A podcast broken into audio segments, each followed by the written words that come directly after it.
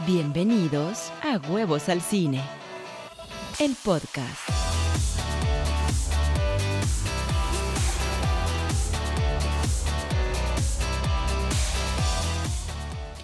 Hola, bienvenidos al episodio número 4 de Huevos al Cine. Hoy vamos a platicar sobre las tan llamadas guerras de streaming. Vamos a entender en qué consisten, quiénes son los involucrados y en concreto vamos a estudiar todos los dimes y diretes que se han estado echando los distribuidores y exhibidores después que Universal presumiera el éxito que tuvo Controls World Tour en la venta que, que realizó por canales de streaming. Así que quédense conmigo y empezamos. Con ustedes, su anfitrión, mi papi, Rodolfo Riva Palacio, que todavía le tiene miedo a las arañas. Muchas gracias, amiga hermosa. Pues sí, vaya usted a creer que sí, todavía le tengo miedo a las arañas. Creo que es un miedo común. Por ahí había yo escuchado que el tenerle miedo a las arañas es una especie como de miedo a la mujer, en concreto a la madre. Oiga usted, yo no sé, pero bueno, yo de pequeño sí le tenía un pavor a mi mamá y a las arañas. no, no es cierto, nomás a, a, a, las arañas. Y, y, bueno, durante mucho tiempo estuve yo teniendo sueños terribles. Soñaba que me echaba una alberca llena de arañas, arañas gigantes del tamaño de la ciudad, una cosa espantosa, ¿eh? Espantosa. Hay inclusive una película con Jake Gyllenhaal que se llama Enemy. El hombre duplicado le pusieron en español y que precisamente es un hombre que en sus problemas psicológicos para con la mujer ve arañas gigantescas, una araña enorme que cuando entra a la sala, ¡prum! ahí está y él la, la, ve realmente y no sabe qué hacer. En fin, no sé hasta dónde esto tenga una veracidad, pero bueno, sí ha sido mi caso a lo largo de la vida. He tenido que ir superando el miedo. ¿Y cómo será la ironía que ahora vivo yo en California en una casita? Por primera vez, digamos, tengo una casita, siempre he vivido en departamento, y ahora tengo esta casita y, allá en el jardín, pues de repente vi telarañas y dije, hmm, ¿qué cosa? Bueno, tengo infestación de viuda negra, que es la peorcita. Bueno, también está la capulina y otras, la violinista y no sé cuánto, pero esta es infestación de viuda negra que es bastante peligrosa. En fin, la ironía de la vida que me hace tener que fumigar cada dos mesecitos.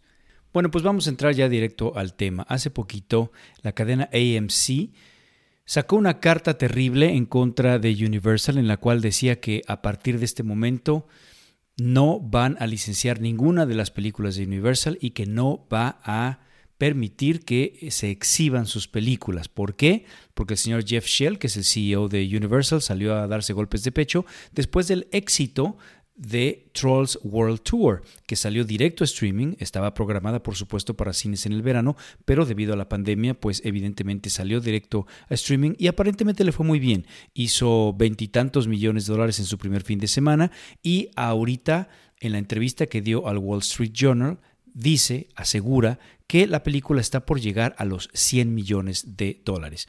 Y las palabras textuales que Jeff Shell dijo son, The results of Trolls World Tour have exceeded our expectations and demonstrated the viability of PVOD. As soon as theaters reopen, we expect to release movies on both formats. Eso fue lo que dijo, que mal traducido, perdón mi pésimo inglés, ¿eh? pero bueno, ahí va.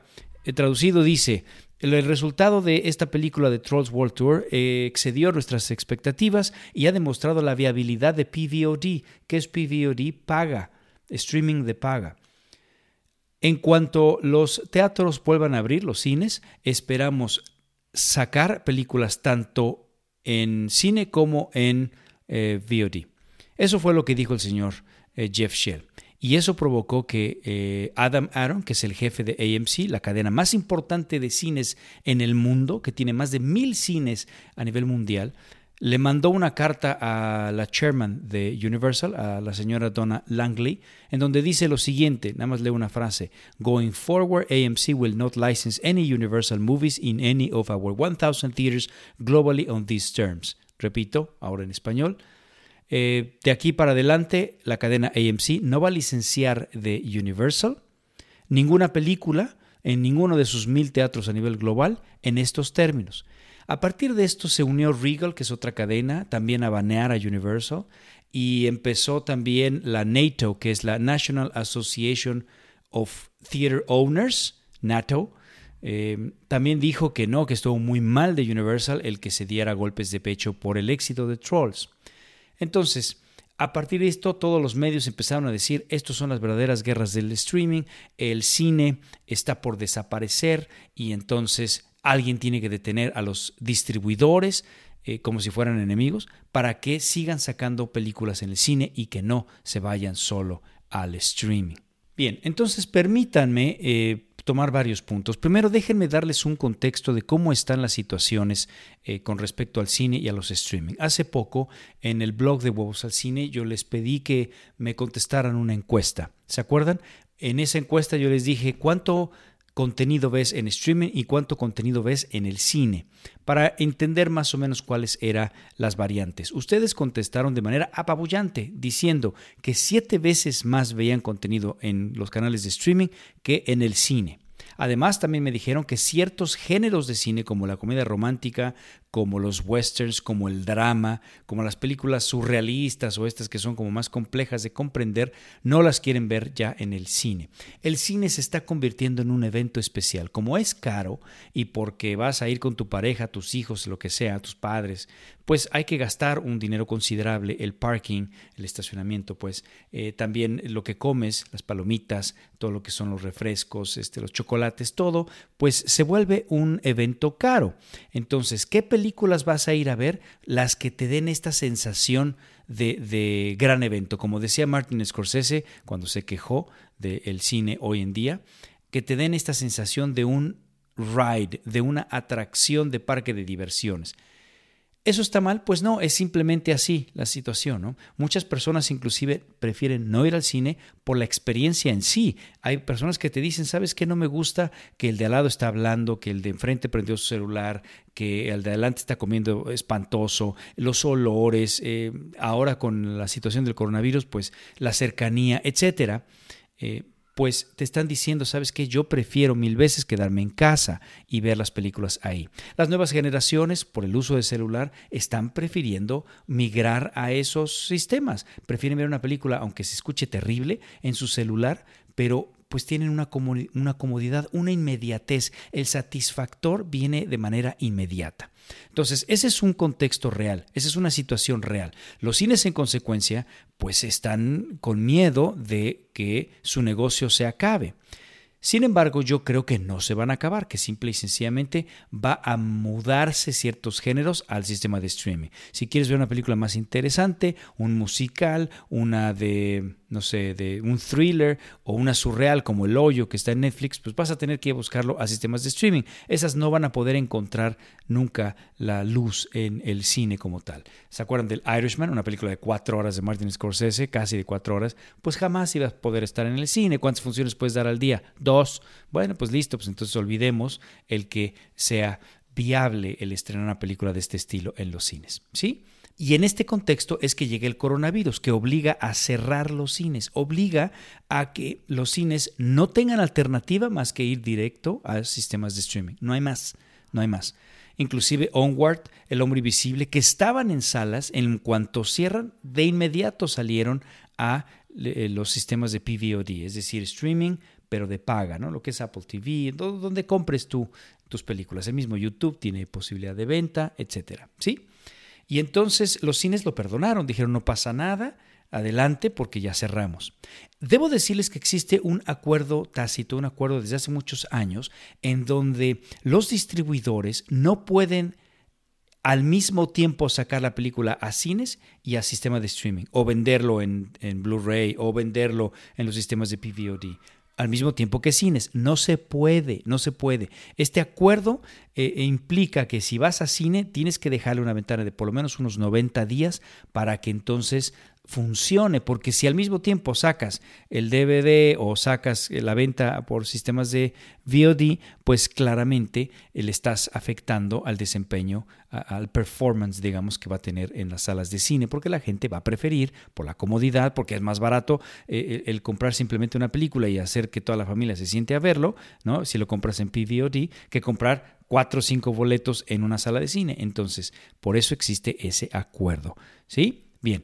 Entonces, los cines perdonaron que en cuanto cerraron, pues películas como Onward de Disney o El Hombre Invisible pues salieran directo a esos canales. Entonces, cuando vino la pandemia, eh, muchos muchas películas ya no van a tener la ventana. Muchos me preguntaron, oye, pero no importa porque, ok, se va a cerrar los cines tres meses, pues que se mueva todo el calendario. El calendario que se llama el competitivo no se puede mover. Es un calendario que tiene ya fechas programadas de aquí a tres años, ¿eh? ya está todo lleno.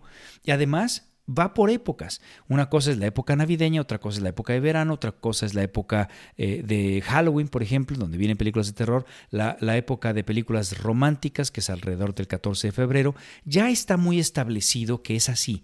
Hay épocas. También está la época de Oscar, lo que le llaman Oscar Season, en donde al final del año estrenan en poquitas salas las películas que van a competir, que van a tratar de ser elegibles para el Oscar, y lo que es de enero a marzo, expanden el número de teatros, precisamente ya para que tengan un wide release, ¿no? Y que la gente pueda ya ver estas películas que son de competencia, ¿sí?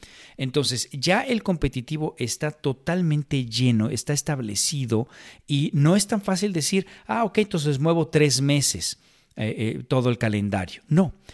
También debo decirte que hay películas que son tan grandes que, la inversión es tan grande como por ejemplo Wonder Woman, como por ejemplo eh, eh, la de James Bond, todas estas que iban a salir ahora, eh, Black Widow, que no es tan fácil de decir, ah, pues ya voy directo a streaming. No, necesitan la ventana theatrical, la ventana de cines, la necesitan a. Y en consecuencia, esas sí van a buscar otra fecha y van a competir, van a canibalizar los cines, ¿no? Van a buscar su audiencia. Y entonces, por ejemplo, todas estas han movido hacia noviembre y entonces cada fin de semana vas a tener 3, 4 blockbusters compitiendo por la audiencia. Bueno, es así. Pero hay otras que son más pequeñas, como Artemis Fall de, de Disney o como The Lovebirds o esta misma de World, eh, Trolls World Tour de, de Universal y DreamWorks, que pues no, ya no va a hacer sentido sacar a cine porque te van a hacer pedazo todo lo que va a haber. Entonces vas derechito a streaming. Así lo dijo el CEO o el más bien el ex CEO de Disney, ¿sí? Bob Iger dijo, nosotros eh, vamos a mover Artemis Fall directo a sistemas de streaming. Warner Brothers anuncia que Scoob, va, la de Scooby-Doo, va derechito a streaming. Universal anunció Trolls. Ahí no hay ningún problema. Eh, los exhibidores, las cadenas de teatros, no se pelean, dicen, lo entendemos perfecto, porque pues así ha siempre. Hay películas que van derechito a canales de, de streaming y no hay problema. ¿Dónde estuvo el problema? La falla fue que Jeff Shell, que fue este amigo, eh, salió a darse golpes de pecho, como dijimos al principio, salió a darse golpes de pecho y esto provocó una respuesta. Pero la respuesta en realidad no es lo que tú estás viendo. Esto es una especie de dos perros ladrándose. Dos perros ladrándose por lo que sucedió, porque no pueden prescindir el uno del otro. Los exhibidores no pueden prescindir de los distribuidores. No van a poder decir te baneo a ti Universal y te baneo Disney y te baneo, no, porque entonces ¿qué exhiben? Entonces no van a poder hacerlo. Pero tampoco los distribuidores pueden prescindir de los exhibidores porque hay películas que requieren de la ventana theatrical, porque si no, no salen jamás, ¿sí? Entonces está entendido esta sinergia.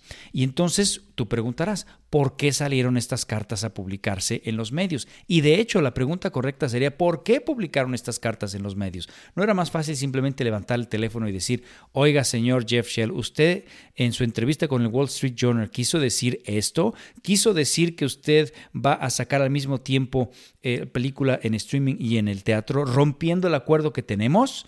Obviamente la respuesta es evidente, le iba a decir, no, no, mi querido Aaron, no, no iba a ser así. Simplemente está diciendo que van a sacar algunas películas a una ventana y otras películas a la otra ventana. Así de fácil. De hecho, si tú ves lo que dijo textual, en ningún momento está diciendo vamos a romper el acuerdo y vamos a sacar al mismo tiempo. No, no, no. Está diciendo vamos a sacar películas en los dos formatos, dependiendo de la que convenga para cines y la que convenga directo para streaming. Y también si tú ves la carta de Aaron, tampoco dice que van a banear para siempre a Universal. Dice, va, si sale así en estos términos, entonces sí. Si él rompe el acuerdo, entonces sí. Entonces la gran pregunta es por qué hicieron esto, porque están mandando un mensaje a todos los, a los distribuidores, Los, los, cines, los exhibidores están mandando un mensaje a los distribuidores de detente, no te burles, es una época complicada, es muy complicado lo que estamos viviendo en este momento. Por favor, no lo hagas, no sigas así dándote golpes de pecho y va para todos. ¿eh? Que Artemis Fall va a salir a Disney Plus, muy bien, pero nada más no salgas a, ahí a decir lo bien que te fue y demás porque además lo hace en un momento que está terrible la situación, en donde se anuncia, el Wall Street Journal también anuncia que la cadena AMC está en problemas, que inclusive parece que va a declarar bancarrota, e inclusive dicen que ya no pueden pagar las rentas donde están eh, ubicados sus cines, a los landlords, a los, a los arrendatarios donde están las plazas, donde están sus cines, ya no pueden pagar la renta, e, entonces están en graves aprietos financieros, inclusive hablan de que el gobierno norteamericano va a tener que rescatar la industria cinematográfica de exhibidores. Tú imagínate lo que eso significaría. Tú, distribuidor, eh, productor, que estás haciendo películas y de repente la cadena más importante del mundo quebrada quebrada. Pues no, obviamente esto no puede suceder porque la industria entera del cine sufre a nivel mundial, ¿eh? a nivel mundial, porque gracias a que existe Hollywood y con este sistema, este mecanismo de, que hace películas que todo el mundo va a ver, pues es que se puede sustentar una industria alrededor de todo el mundo, porque esto va generando interés, va generando audiencia, va generando que la gente quiera ir al cine y en consecuencia pues hay una industria en todos los países. En fin, entonces y ahí sales a presumir que a ti te está yendo bien de muy mal gusto, pésimo. Ahora, ¿por qué Universal salió a presumir? Bueno, porque Universal está distribuyendo a DreamWorks. Acuérdate, el cine son tres negocios, producción, distribución y exhibición. La producción es el estudio que está haciendo la película como tal. DreamWorks en este caso pues tiene sus inversionistas y tiene, vaya, tiene un costo. En el caso de Trolls 2, esta de World Tour, son 100 millones de dólares. Después se la pasa a un distribuidor que a veces es el mismo estudio. Hay veces que el estudio tiene sus casas productoras y su departamento de distribución, como es el caso de Universal. Pero en el caso de DreamWorks, pues distribuyó a través de Universal. Entonces, Universal, ¿qué va a hacer? Va a tomar la película, va a invertir una campaña de publicidad y la va a distribuir a todo el mundo. Se la va a hacer llegar a todas las salas del cine alrededor del mundo. Eso tiene un costo, por supuesto. Entonces, de cada boleto que se vende, hay una parte que se queda en los cines. ¿Eh? Los exhibidores se quedan por lo menos con el 50%. La mitad regresa a quién? Al distribuidor, no al productor. ¿eh? Tiene que regresar primero al distribuidor, en este caso a Universal. Le regresa ese 50% del boleto. De todo lo que tú ves que hace, cuando tú ves Box Office de Trolls hizo 350 millones de dólares en taquilla, bueno, la mitad se quedó en los cines. En el caso concreto de Trolls 1 hizo 346. Se quedó, quiere decir, 173 millones de dólares todos los cines, todas las distintas cadenas en el mundo. 173 regresaron a quién? Al distribuidor, a Universal. ¿Y ahora qué va a hacer Universal? Va a sacar sus costos. ¿De qué? De marketing, el, copiado, todo lo que se gastó en distribuir la película, los recupera y aparte un porcentaje de ganancia. Obviamente, si no, ¿dónde está el negocio del distribuidor? ¿Sí? Entonces, vamos a suponer que de esos 173 que le entregaron las salas de cine a Universal, el distribuidor, se va a quedar con 73 y le quedan 100. ¿A quién se los entrega? Pues ahora sí al productor, al que invirtió junto con sus inversionistas en hacer la película. Dijimos que Trolls tiene, eh, tuvo un presupuesto de 125 millones de dólares, la primera, ¿sí? La segunda más barata de 100 millones. Bueno, pero en la primera 125 y te devolvió el distribuidor 100, 100 millones de dólares. Quiere decir que estás en menos 25 todavía, el productor. Y entonces, eh, ¿dónde está el negocio? Bueno, pues todavía faltan las otras ventanas. El streaming de venta, el pago por evento, el, ah, televisión abierta, eh, todo lo demás de aviones, camiones y demás, y el merchandising. Entonces ahí es donde DreamWorks se recupera.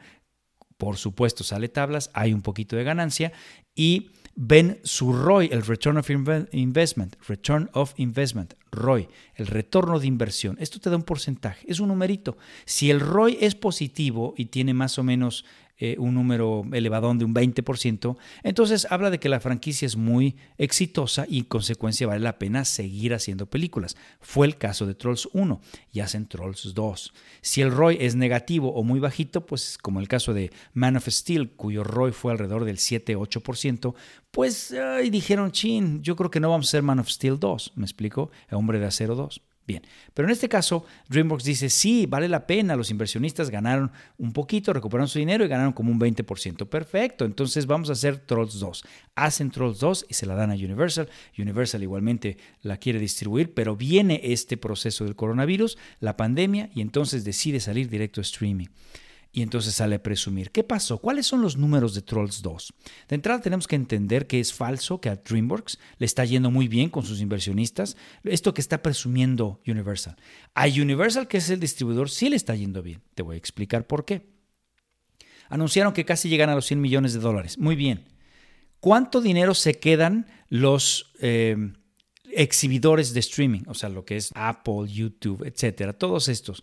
¿Cuánto se quedan? Se quedan tan solo el 20, le devuelven al distribuidor el 80, es mucho más que las salas de cine. Entonces, si llegaron a estos 100 millones de dólares, le van a devolver a el distribuidor, a Universal, 80 millones. Pues eso está muy bien. ¿Qué va a hacer ahora Universal? Va a sacar sus costos de marketing, de mercadotecnia, que fueron menores porque no, no salió a cines, eh, y, y, además va a sacar su ganancia. Vamos a suponer que de esos 80 le van a quitar 30 nada más y le van a entregar 50. ¿A quién? A DreamWorks, que es el productor. Esta película fue más barata, fue de 100. Ahora tan solo están menos 50 abajo. En la anterior estaban menos 25 abajo con estos números que hicimos, ¿sí? que son especulativos, ¿eh? pero más o menos están muy cercanos a lo que ha de haber sido. Entonces, en este caso, están menos 50. Oye, pues uno podría decir, caray, no estás tan diferente de la pasada. Sí, pero en la pasada solo era de la ventana de theatrical y venía justamente la ventana de streaming y ahora no la tiene. De hecho ya se la comió. Es justamente donde viene este dinero. De tal manera que eh, ahora solamente le falta el pago por evento y las otras pequeñas ventanas. Y entonces no creo, no creo que vaya a ser gran negocio Trolls. El ROI va a ser bajo y en consecuencia no van a hacer Trolls 3, yo creo. Pero entonces el que Universal haya salido a darse golpes de pecho, a presumir, porque a ellos sí les sigue yendo bien, me pareció equivocadísimo, es un gran error y por eso AMC manda este comunicado en las redes sociales, en todos los medios de comunicación, para detener a los demás, que nadie salga a hacer esta presunción. Y DreamWorks no debe estar tampoco nada contento de lo que hizo Universal. Pero entonces, ¿dónde están las verdaderas guerras de streaming? Para mí las guerras de streaming está en el contenido. Fíjate cómo ha cambiado el paradigma. Hace mucho tiempo las televisoras, su objetivo estaba tan solo en tener rating. En el momento que tenían volumen de audiencia, iban a hablar con los anunciantes, que era a final de cuentas su consumidor final. Fíjate, no era tú como espectador, no era el televidente, aunque era el que consumía el producto, pero a quien estaba el target completo de su modelo de negocios, el objetivo era el anunciante, porque ibas con un modelo, le decías, fíjate, aquí tengo este nivel de audiencia, este es mi rating, entonces yo te voy a cobrar tanto por un espacio publicitario en, esta, en este horario. Entonces, me pagas tanto si es que quieres tener 30 segundos o 20 segundos o un minuto, lo que vayas a querer, me pagas tanto por tener aquí eh, eh, tu comercial.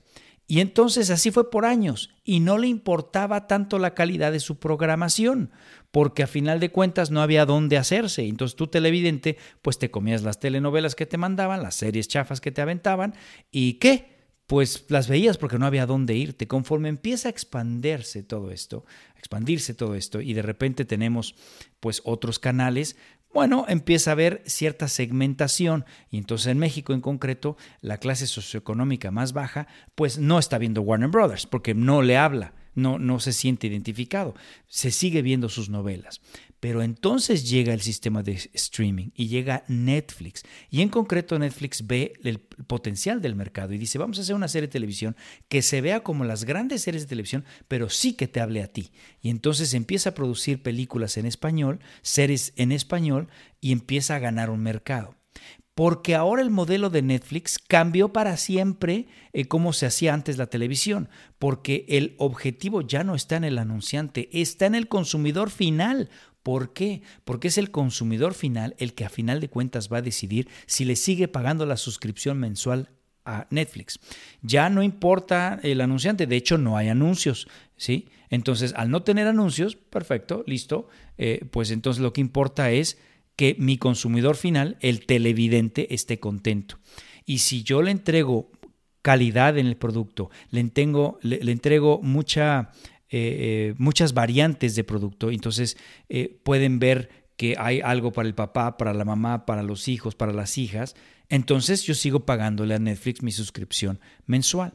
Las televisoras como Televisa, Azteca y demás, bueno, en general todas las televisoras empiezan a tener problemas porque dicen, espérame, yo nunca me he enfocado en mi, televidente, en mi usuario final, no sé ni siquiera si lo que yo le entrego le gusta del todo o, o si sí qué es lo que sí le gusta, qué es lo que le gusta más, qué es lo que no le gusta, qué es lo que tengo que mejorar, no lo saben, porque su objetivo, su modelo de negocios eran los anunciantes. Y ahora cuando quieren mudarse, quieren migrar, porque eso sí, las televisoras sí peligran, ¿eh? tan solo van a quedarse aquellos que tengan eventos en vivo como partidos de fútbol, eh, peleas de box y ese tipo de cosas, eso sí se va a mantener, los noticiarios, etcétera. Pero en general la programación, eh, programas de comedia, dramas, telenovelas, empiezan a peligrar. Y entonces tienen que migrar forzosamente a los sistemas de streaming y entonces no saben hacerlo porque nunca han tomado en cuenta su consumidor final, no saben qué es lo que busca, qué le gusta, qué no, etcétera. Ahí están las verdaderas guerras del streaming. Están girando todos estamos girando nosotros como consumidor a ver streaming, ya no estamos viendo televisión. Y el cine, bueno, ya sabemos que va a ser un evento, entonces todo lo demás va a ser streaming. Y aquí es donde viene la verdadera guerra, porque hay mucha oferta. Netflix está a la vanguardia, pero inmediatamente salió Disney Plus. Y Disney Plus, el, primer cuarto de este año, anunció que había rebasado 50 millones de suscriptores, que era la proyección que tenía para el 2024. La rebasó en tan solo cinco meses. Eso te habla de la increíble demanda que hay por este tipo de contenido. En consecuencia, eh, ahora está número 2 Disney Plus. Es número 1 Netflix, número 2 Disney Plus. Seguidos de HBO Max, que tiene alrededor de 10 millones eh, de suscriptores. Todavía se llama HBO Plus eh, o HBO Go Now, una cosa así, pero. O tan solo HBO, pero en unos 10 días o algo así ya se va a llamar HBO Max. Está alrededor de los 10 millones de suscriptores. Ahí viene Hulu con 7 millones de suscriptores más o menos, ¿sí? Y todos los demás. Y ahí viene Amazon Prime también está poco a poco penetrando el mercado latino también con sus propios eh, canales, con sus propios eh, contenidos. Pantalla en Estados Unidos, que es quien distribuye todo el contenido latino, es el único que está distribuyendo exclusivamente contenido latino. Blim en México, Peacock de Universal va a salir. En fin, empieza a haber muchísima demanda. Por ahí me contactaron unos coreanos que me dicen, oye, vamos a sacar Corea TV, pero en México y en Latinoamérica va a haber contenido en español. Entonces, estamos dispuestos a invertir. Y, y esta es la clave. Necesitas invertir. Blim ha estado en problemas y le ha costado mucho. Blim es la plataforma de Televisa para México y Latinoamérica, porque una vez que te acabaste el contenido de telenovelas y todo lo que habían eh, eh, hecho en, en, la antigüedad, ¿no? y que te lo presentaron ahí como su catálogo, bueno, ¿y ahora qué sigue? Ah, no tienes nada nuevo, ah, entonces te cancelo. Sí, a fuerza. Y le da miedo a Blim, a Televisa, invertir los millones de dólares que tiene que invertir para, para mantenerse a la vanguardia y tener contenido nuevo y competir con Netflix y demás. Le da mucho miedo, porque si no le sale, pues es dinero que, que, que es perdido. Además, el modelo de negocio es a la larga. ¿sí? Hay que estar años para mantener a tu audiencia cautiva y ahí que te estén pagando mes a mes y tú tienes que seguir invirtiendo, invirtiendo, invirtiendo. ¿Sí? Ahí es donde están las verdaderas guerras, en el contenido que, que, va a presentarse en estos canales de streaming, porque no vamos a poder pagar todos. ¿Que vas a tener todas estas que te acabo de mencionar? Yo, por ejemplo, estoy inscrito a Netflix, eh, por supuesto, Disney Plus, aunque solamente me inscribí para ver el Mandalorian. Hemos visto dos cosas más que el Mandalorian y me quise, eh, eh, ¿cómo se llama? Unsubscribe quise dejar de suscribirme ya y ya no pagar mensualmente. Y curiosamente Disney Plus tiene una penalización y como sé que me voy a volver a inscribir para el Mandalorian la segunda temporada, me sale más barato mantenerme eh, suscrito y pagar mes a mes que soltar la suscripción y pagar la penalización. ¿Me explico? Entonces, bueno, ese sistema les está resultando. Entonces yo tengo Netflix, tengo Disney Plus, Amazon Prime, que no me cuesta, si tú estás en Amazon eh, para comprar productos, bueno, pues automáticamente tienes una parte gratuita para ver cosas de Amazon. Y cuando quieres comprar la última temporada, por ejemplo, de Mr. Robot o la película que está de moda, bueno, esa te cuesta en particular, esa Sí, pero ya es tuya y ahí la puedes ver. Sí, entonces estoy también en Amazon Prime, estoy, estoy en pantalla para todo lo latino y estoy en HBO. Pero ni quiero Blim, ni quiero Pickup, ni quiero eh, Hulu, ni, ni nada de las otras, ¿me explico? Nada, nada todavía. Pero ya estoy pagando 50, 60 dólares mensuales. Es un dineral nada más en este tipo de, de, plataformas. Y entonces, ¿que, ¿que lleguen más? No, espérame. A mí me tienes que convencer con qué? Con el contenido. Así que ahí está la verdadera guerra. ¿En qué ofreces? Para nosotros como audiencia o como cineastas, esto está de lujo, esto es un ganar-ganar, porque como audiencia pues tenemos muchísimo que, que, escoger y como cineastas hay mucho trabajo, porque si todo es contenido, contenido, contenido, pues hay mucho trabajo, ¿me explico? Oye, que yo quiero hacer películas para el cine, no, pues ahí sí no, ahí sí va a estar reservado a los grandes, a los grandes eventos que en consecuencia tienen cineastas grandototes, ¿me explico?